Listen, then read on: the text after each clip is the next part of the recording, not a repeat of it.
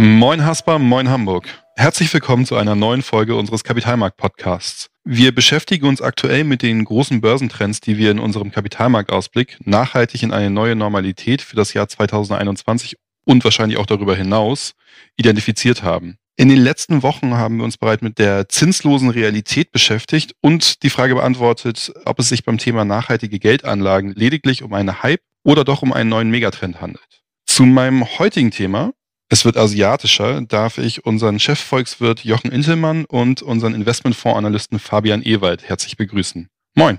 Moin. Moin, moin. Ich fange das Ganze mal direkt mit einer Frage an euch beide an. Wenn wir uns ein global diversifiziertes Portfolio in den letzten Jahren angeguckt haben, dann ist man ja um das Thema asiatische Unternehmen auch aufgrund von Marktführerschaften in, in verschiedensten Sektoren, gerade so auch im, im Tech-Bereich, eigentlich schon nicht mehr herumgekommen gerade wenn man sich auch chancenorientiert aufstellen wollte. Deswegen, was verbirgt sich so genau hinter dem Thema, es wird asiatischer? Was genau ist dahinter zu verstehen? Also ich würde vielleicht mal das ganz große Bild bemühen. Und zwar, dass wir im Übergang sind von einem amerikanischen Jahrhundert zu einem asiatischen Jahrhundert. Also das 20. Jahrhundert war allgemein anerkannt das amerikanische Jahrhundert, spätestens nach dem Zweiten Weltkrieg, ne, als der American Way of Life weltweit exportiert worden ist. Damit verbunden war eine Demokratie, damit verbunden war die Marktwirtschaft. Und es galt die Doktrin, wirtschaftlichen Erfolg kannst du nur haben, wenn du eine Demokratie hast. Mittlerweile ist die Nachkriegszeit vorüber. Ich glaube, wir sind in einer Art Zeitenwende. Und ich glaube auch, dass das asiatische Jahrhundert längst begonnen hat. Also wenn man mal überlegt, drei der fünf größten Volkswirtschaften der Erde liegen in Asien. Na, China ist die Nummer zwei, Japan die Nummer drei und Indien ist die Nummer fünf. Also drei der Top five Volkswirtschaften sind asiatisch. Japan war in den 80er Jahren, vielleicht kann man so sagen, der, der leuchtende Stern. Unterhaltungselektronik, Automobile, Kameras mit Made in Japan waren weltweit hoch geschätzt. Dann gab es Ende der 80er Jahre in Japan den großen Crash, die Immobilienblase platzte, die Aktien gingen stark gen Süden und, und Japan verschwand so ein bisschen von der Bühne, vom, vom vorderen Rand. China war jahrhundertelang, vielleicht sogar jahrtausendelang ein Riese und China ist mittlerweile wieder ein Riese geworden. China hat es geschafft, vom armen Entwicklungsland zur, zur zweitgrößten Volkswirtschaft der Welt zu expandieren. Ende der 70er Jahre hat man den entscheidenden Schritt gemacht. Man hat die Marktwirtschaft eingeführt, die Marktwirtschaft zugelassen, Planwirtschaft abgeschafft. Ja gut, und heute versucht China an den USA vorbeizuziehen und global die Nummer eins zu werden. Ökonomisch, politisch, vielleicht sogar militärisch. Und was auch bemerkenswert ist, China hat damit praktisch diese alte Nachkriegsdoktrin widerlegt, dass du wirtschaftlichen Erfolg nur haben kannst, wenn du eine Demokratie nach westlichem Vorbild hast. Also das, was Japan praktisch in den 80er Jahren war, das will China so bald wie möglich sein, nämlich, ich sag mal, das Hightech-Land Nummer eins der Welt oder anders ausgedrückt der technologische Weltmarktführer. Da könnte Fabian vielleicht Näheres zu erläutern.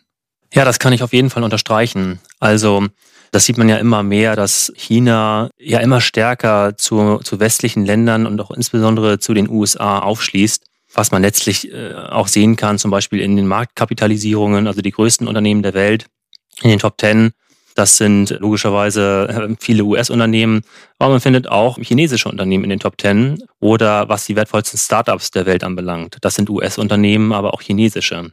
Und letztlich kann man es in der Made in China Strategie 2025, die ja bis 2049 reicht, also bis zum 100-jährigen Bestehen der Volksrepublik China, ähm, ja sehr klar ähm, ablesen, eben diese Strategie oder diese langfristige Strategie von China eben zu westlichen Ländern äh, sehr stark aufzuschließen und sie am Ende dann auch zu überholen. Also gerade dann die Wettbewerbsposition in Schlüsseltechnologien auszubauen, die Innovationskraft zu steigern. Und das betrifft vor allem natürlich den IT-Bereich, Kommunikationstechnologien, die Robotertechnologie, Luft- und Raumfahrttechnik, aber auch den Pharmabereich und die Medizintechnik. Also sehr umfangreich und dann natürlich mit Blick eben auf diese Wachstumsbereiche, wenn man das auf Sektorenebene betrachtet. Wenn man sich in den letzten zehn Jahren die Indizes mal, also die Aktienindizes mal in Asien als breiten asiatischen Markt mal ansieht, im Vergleich zum europäischen Aktienmarkt, dann kann man das letztlich diesen Trend schon sehr klar ablesen. Wir starteten im 2010, 2011 in, in Asien mit einem Technologieanteil, wie gesagt, im breiten Aktienmarkt von rund drei Prozent. Der liegt mittlerweile bei 25 Prozent. Im Vergleich mal zu Europa waren wir auch so ungefähr bei drei Prozent, dreieinhalb Prozent der liegt jetzt nur bei circa acht Prozent. Also man sieht ja schon die deutlichen Anstrengungen in Asien halt unter der, ich sag mal, Führung von China, hier in diesen Hightech-Bereichen sich deutlich hier auszubauen, aber auch deutlich zu verbessern. Das ist natürlich eine, eine ganz klare ähm, Unterstreichung eben dieser Anstrengungen. Wenn man sich den Pharmabereich anschaut, ähm, auch hier die Unternehmen, die auch Vorreiter, was zum Beispiel den, die Entwicklung eines Corona-Impfstoffs anbelangt, ähm, das waren natürlich die Bekannten, die man jetzt auch in der Presse sieht oder liest. Das waren aber auch zwei chinesische Unternehmen, die mit Wirkstoffen ja um die Ecke gekommen sind, die vielleicht, was die Veröffentlichung von Studiendaten vielleicht nicht ganz rankommen, eben an westliche Unternehmen oder was die Wirksamkeit anbelangt. Da gibt es sicherlich noch Verbesserungsbedarf, aber nichtsdestotrotz waren die eben auch Vorreiter, weil sie entsprechend auch die Manpower und auch die Kapitalpower eben hinter sich stehen haben. Oder der Bereich Luft- und Raumfahrttechnik. Das ist ja letztlich auch ein, immer ein Indiz dafür, wie weit eine Volkswirtschaft so ist, beziehungsweise dass man sich das leisten kann, eben hier auch zu investieren und deutlich ja, nach vorne zu kommen. Sieht man letztlich auch in dem Raumfahrtprogramm von China, in der Mondmission, die zum Beispiel im Dezember 2020 beendet wurde, ein Mondgestein mitgenommen, seit ganz langer Zeit wieder, was sie auch dann mit anderen Nationen teilen möchten. Vorher haben nur USA und Russland Mondgestein mitgenommen. Auch die Raumsonde zum Mars, äh, die Mitte 2020 zum Mars eben geschickt wurde, setzt sich auch ein Zeichen dafür, dass China hier tatsächlich auch die, die Ansagen auch durchführt, gerade in solchen Bereichen wie, wie Luft- und Raumfahrttechnik auch voranzukommen. Wichtig ist natürlich immer, wenn man sagt, äh, okay, China möchte zu westlichen Nationen, insbesondere zu USA, aufschließen, dass das natürlich dann auch mit einem entsprechenden Anstieg im Energie- und Materialverbrauch einhergeht. Da besteht ja also bestehen ja immer Bedenken, okay, äh, schaffen die das dann auch, ich sag mal, umweltfreundlich? Ähm, würde man ja erstmal denken, das geht mit einem deutlich starken ähm, Anstieg in der CO2-Intensität einher. Hier kann man aber dennoch, ich sag mal, zumindest zwischen den Zeilen lesen, okay, China äh, hat sich zum Pariser Klimaschutzabkommen bekannt. Das ist nach wie vor eben auch äh, wichtig auf der Agenda von China. Und man muss auch sagen, in dieser Made in China Strategie sieht man auch deutliche Bemühungen und Zielmarken, was Energieeinsparung anbelangt oder die Entwicklung von neuen Werkstoffen, die entsprechend leichtere Werkstoffe möglich machen, durch die man entsprechend dann auch Energie einsparen kann.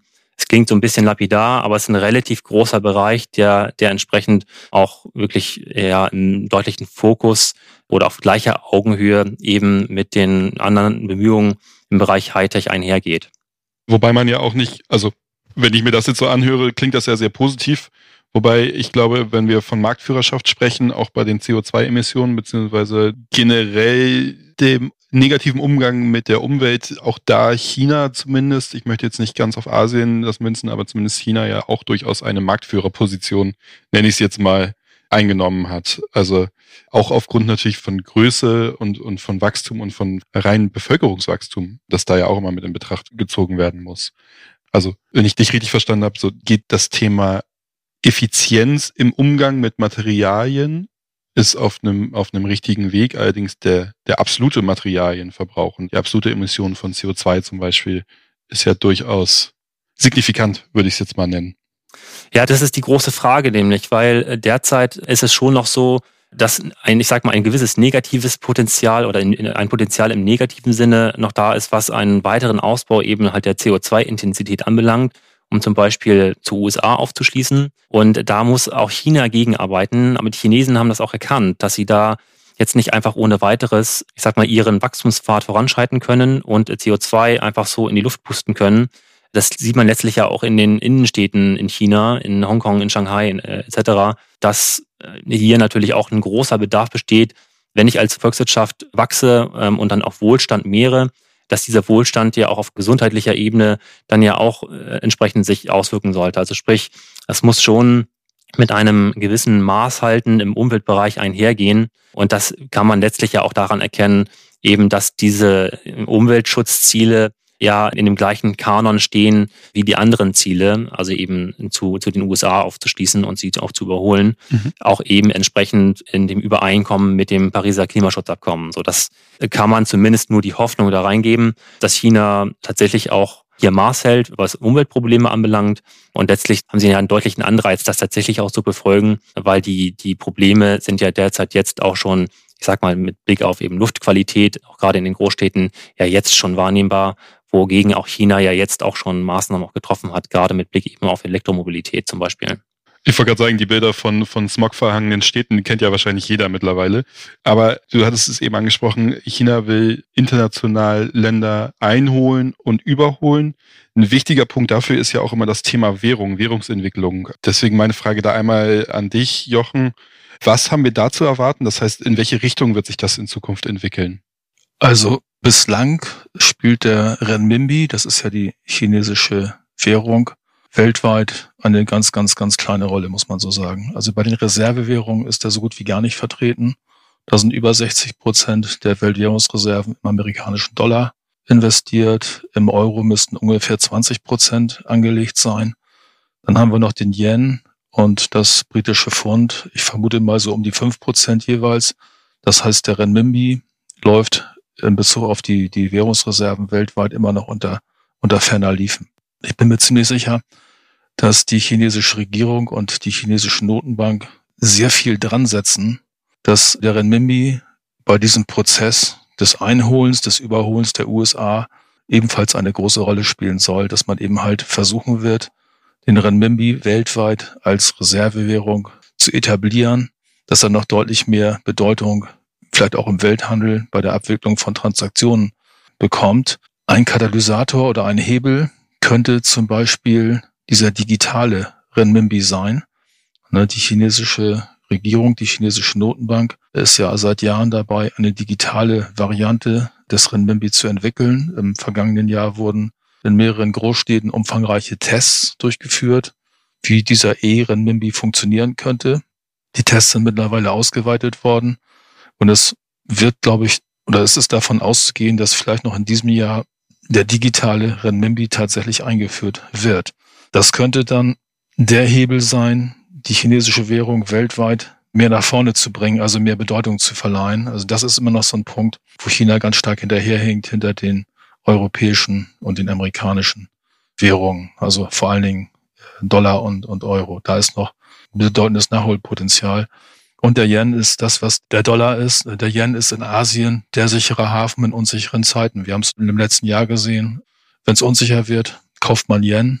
Ne? Die, die, die Japaner haben eine Staatsschuldenquote von 260 Prozent. Das stört niemanden. Man kauft trotzdem Yen. Ne? Also der Yen ist etabliert aber der Renminbi noch nicht. Und ich vermute mal, dass die chinesische Führung daran arbeitet, auch den Renminbi weltweit zu etablieren. Mhm. Du hattest es ja, also gerade einmal mit dem Renminbi und mit dem Yen, du hattest das Wort eben gerade einmal benutzt, Verfügbarkeit. Verfügbarkeit ist ja auch, oder Zugang ist ja auch immer, wenn man sich über asiatische Assets unterhält, durchaus immer relevant. Wie zugänglich und wie erreichbar sind eigentlich chinesische und asiatische Assets im, im Allgemeinen? Fabian, vielleicht magst du da irgendwie noch mal ein, zwei Worte zu sagen. Ja, das mache ich gerne. Das ist ein guter Punkt, nämlich also der Zugang eben zu asiatischen oder insbesondere auch chinesischen Aktien. Das ist ja nicht selbstverständlich, dass man irgendwie heute sich an den Rechner setzt und dann kaufe ich mal eben die chinesischen Aktien oder die Aktien, die ich mir, mir ausgesucht habe. Und das geht dann so ohne weiteres. Also bislang war es immer so, dass ähm, vielleicht mal so zur Aufteilung internationale Investoren chinesische Aktien, die in Hongkong notiert waren, gekauft haben. Und Inländer haben dann meist oder in der Regel chinesische Aktien gekauft, die eben in Shanghai und Shenzhen notiert waren. Also da gab es schon immer eine relativ strikte Aufteilung zwischen Inlandsaktien und sozusagen Aktien, die dann eben nur in Hongkong gelistet waren. Und da muss man sagen, gibt es seit ein paar Jahren schon mittlerweile und das setzt sich immer weiter fort, ein immer besseres zugänglich machen eben zu chinesischen Inlandsaktien. Das ist noch nicht ganz so, dass man sagen kann, okay, das ist jetzt alles fein und alles gut, aber das wird immer besser. dass man sozusagen auch als internationaler Investor Inlandsaktien, die sozusagen in Shanghai und Shenzhen notiert sind, kaufen kann. Und das letztlich spiegelt sich dann auch immer mehr eben in den ähm, Indizes wieder, in denen Asien vertreten ist oder in denen auch China vertreten ist, dass eben das Gewicht immer stärker wird. Das ist letztlich dann entsprechend dann mit Blick auf die nächsten Jahre wird das sicherlich noch weitergehen. So, also entsprechend können die Investitionsmöglichkeiten werden hier besser und dementsprechend kann das auch eine deutlich größere oder eine etwas größere äh, Berücksichtigung in, eben in der Anlage dann auch finden. Wir haben hier aber dennoch immer einen gewissen Gegenwind eben einerseits durch den Handelskonflikt, dass man hier eben nicht so reibungslos diesen Pfad beschreiten kann. Es wird halt auf der Aktienseite immer chinesischer in Anführungsstrichen, sondern dass man hier gewisse Gegenpunkte eben auch durch den Handelskonflikt hat. Dieses chinesische Erfolgsmodell hat ja gewisse Eckpunkte sozusagen ja auch in den USA oder man eckt halt sozusagen an, ähm, auch in den USA, dass man hier halt immer mal wieder ja gegenläufige Entwicklungen hat. So, aber das dürfte eigentlich nicht äh, langfristig eben an diesem Bild trüben, dass China sich hier auch immer weiter öffnet, auch für Investoren. Und dass es dann entsprechend auch ausbaufähig ist. Wir haben hier, das muss man auch sagen, gerade was so Inlandsaktien anbelangt, von, von chinesischer Seite, von chinesischer Behörde auch so ein bisschen immer so den Deckel äh, noch drauf, weil in der Regel nur circa 30 Prozent ausländisches Kapital sozusagen in chinesischen Unternehmen stecken darf oder stecken soll. So, da muss man auch sehen, wird das, wird das künftig etwas weiter ausgeweitet oder wie wird da die Entwicklung sein? Das sind noch so ein paar, wie gesagt, mit dem Handelskonflikt ein paar Unwägbarkeiten, denen man sich gewiss sein muss. Was ich ganz interessant finde noch so mit Blick eben noch nach vorne, äh, was, was so weiteres Potenzial anbelangt, ist der Star Market, der 2019 initiiert wurde, also eigentlich noch relativ frisch. Was versteht man dahinter? Also Star wie S-T-A-R halt geschrieben. Das ist im Grunde ein chinesischer Gegenentwurf zur Nasdaq. Also junge chinesische Unternehmen, die in Shanghai notiert sind.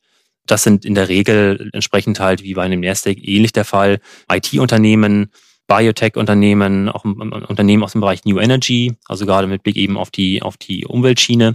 Und das ist letztlich ein, ein Umfeld sozusagen für diese jungen chinesischen Unternehmen, in denen IPOs leichter gemacht werden, in denen die Regeln vielleicht nicht so ganz streng sind und man hier dann entsprechend ein Wachstumssegment schaffen kann, was dann mit Blick nach vorne ja dann halt dieses Innovationsbedürfnis in China auch nochmal weiter bedienen kann.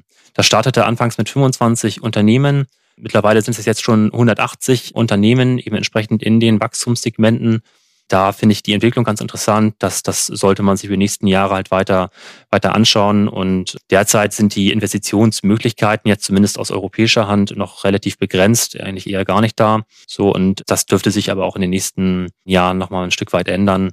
Wie gesagt, da, da haben wir zumindest ein Auge drauf. Das ist tatsächlich sehr, sehr interessant. Das ist also quasi so ein, ja, so ein, so ein, so ein Mini-Nasdaq quasi oder ein Frühstadium vom, vom Nasdaq, wenn ich das so richtig verstände, auf chinesischer Seite. Das könnte man so sehen, genau. Also so wird das im Grunde auch beworben. Muss natürlich immer schauen, ist es jetzt so ein Marketing-Gag oder ist es tatsächlich so?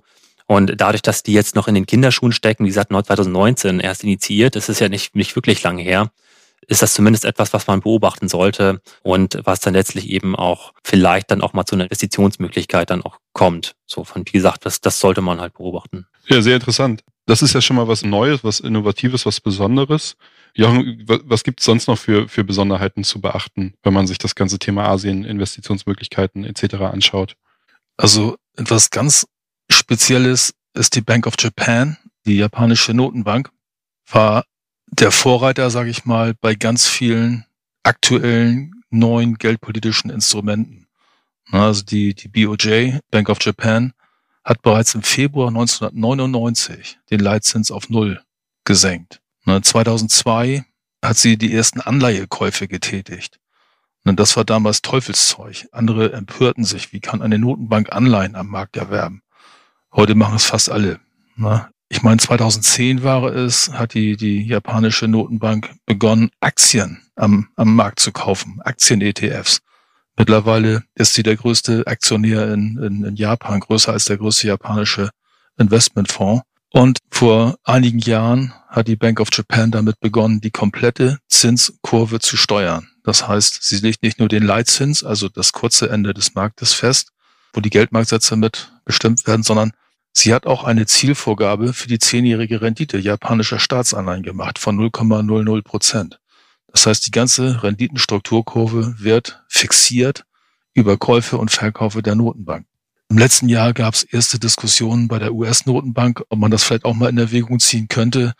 Eine Zinskurvensteuerung bei der EZB wurde angeblich noch nicht darüber diskutiert, aber die Geschichte lehrt, das, was in Japan erfunden wurde oder, oder gemacht wurde, bezogen auf Geldpolitik, wurde meistens einige Jahre später auch in Europa und in den USA umgesetzt. Und von daher dürfte es eigentlich nur eine Frage der Zeit sein, wann auch hier die Notenbanken vielleicht mal Aktien-ETFs kaufen oder gar die ganze Zinskurve steuern werden. Mhm.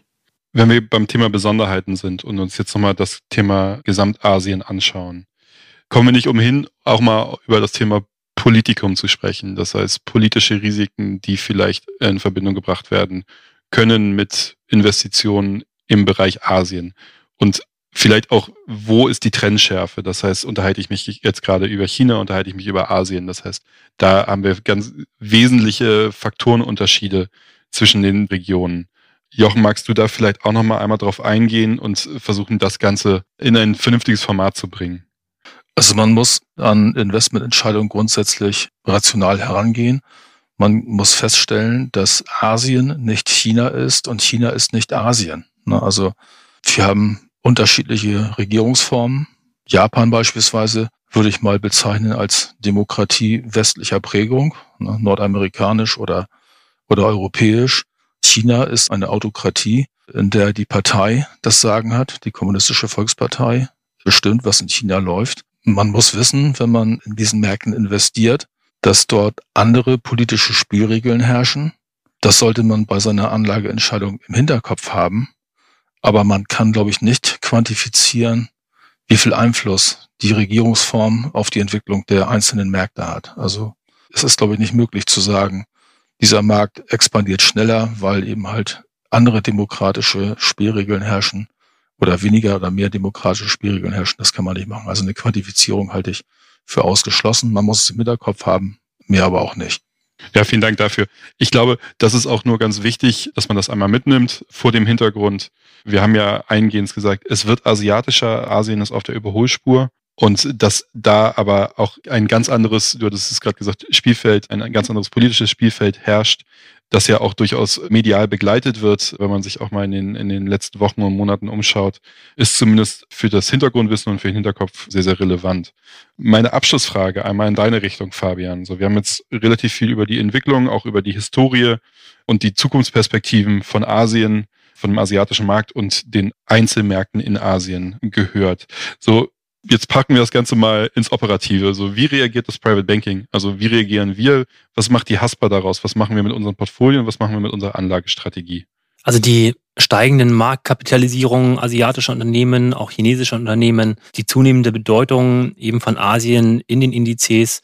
Jochen hatte die, die Wachstumsaussichten ja auch noch gerade in China und auch in Asien genannt. Auch gerade im Vergleich zu anderen Regionen der Welt muss man ja auch nochmal immer herausstellen, dass die ja besonders ja, positiv aussehen. Und dann nochmal im Zusammenhang mit der, mit der klaren chinesischen Strategie eben, das ist einfach eine sehr gute Kombination. Ja, jetzt auch mit der, mit der Freihandelszone, die ja jetzt in 2020 auch vereinbart wurde, eine sehr gute Kombination zu sagen, dass wir den asiatischen Anteil in der Allokation, in den Kundenportfolios sozusagen, in der Vermögensverwaltung erhöhen und auch, im, auch Kunden empfehlen, den asiatischen Anteil dann eben entsprechend auch zu erhöhen. Wie machen wir das? Wir haben zum einen halt einen, einen breiten Ansatz, würden wir empfehlen, also eben mit Blick auf Fokus China. Aber Jochen hat es auch gesagt, Asien ist nicht China und auch nicht umgekehrt. Es ist ein Teil eben davon, China. Da ist dann auch die klare Botschaft, okay, der Fokus sollte schon eben auf China sein, aber dass wir auch natürlich andere asiatische Länder mit in die Allokation aufnehmen die entsprechend auch am asiatischen oder chinesischen Wachstum teilhaben. Das ist zum Beispiel Südkorea oder auch Taiwan. Bei Taiwan kann man immer noch mal ganz gut herausstellen, die sind zum Beispiel im Halbleiterbereich deutlich noch mal die Nase vor China zum Beispiel. Chinas Halbleiterindustrie hat vielleicht noch nicht den Maßstab jetzt wie zum Beispiel Taiwan oder USA. Also da sind sie schon noch angewiesen, eben auch, auch auf Zulieferung, sage ich mal. Deswegen auch hier natürlich, äh, dass Taiwan dann entsprechend auch Südkorea sich halt an dieses chinesische Wachstum auch schön ranhängen können, aber auch selber gut wachsen. Von daher eben entsprechend nicht nur China, sondern auch andere asiatische Länder. Das wäre sozusagen ein Punkt. Der andere Punkt ist, dass wir in Japan auch stärker in die Allokation wieder mit aufnehmen. Das liegt zum einen auch an dieser Freihandelszone, wo Japan auch mit drin ist. Ähm, zum anderen kann man hier eine sehr gute Unterscheidung auch treffen. Das, was China ist, was Südkorea oder Taiwan ist, das lässt sich allein schon auf Indexniveau relativ gut abgrenzen eben zu Japan, weil China ist schon noch, noch die Frage, warum eigentlich, aber immer noch ein Schwellenland und dementsprechend eigentlich in anderen Indizes vertreten als Japan. Und dementsprechend kann man durch japanische Werte hier nochmal zur Diversifikation beitragen, weil sich diese Werte halt inhaltlich nicht überschneiden. Sei es, dass man das auf Fondsebene macht oder, oder in anderer Form. Und dementsprechend hat man hier eine relativ geringe Schnittmenge, kann aber trotzdem mit zwei Regionen, also mit, mit Asien, ex-Japan hier in dem Fall und dann mit Japan eben entsprechend zwei asiatische Wachstumsregionen mit aufnehmen. Bei Japan muss man sagen, das ist eigentlich keine Wachstumsregion. Das Wachstum ist relativ niedrig. Deswegen würden wir hier japanische Wachstumswerte empfehlen, die sich deutlich von anderen japanischen Werten eben abgrenzen, weil reger Handel betrieben wird mit China und entsprechend, weil hier man eine deutliche Abgrenzung eben zu klassischen, ganz bekannten japanischen Werten treffen kann. Eben halt die Wachstumswerte, die, die deutlich auch vom chinesischen Wachstum oder vom gesamtasiatischen Wachstum eben profitieren. Dementsprechend halt Fokus China und andere asiatische Länder auf der einen Seite und zusätzlich noch japanische Wachstumswerte auf der anderen Seite. Eben in dieser Kombination fühlen wir uns dann ganz gut aufgestellt. Sehr schön. Vielen, vielen Dank. Vielen Dank auch Ihnen allen fürs Zuhören. Wenn Sie Fragen oder Anregungen haben, schicken Sie uns gerne eine E-Mail an podcast.haspa.de oder besuchen Sie uns für weitergehende Analysen auf unserer Kapitalmarktseite www.haspa-kapitalmarkt.de. Ich bedanke mich einmal bei Fabian Ewald und bei Jochen Intelmann für das Gespräch und freue mich, wenn Sie in der nächsten Zeit, in der nächsten Woche wieder bei uns einschalten. Vielen Dank.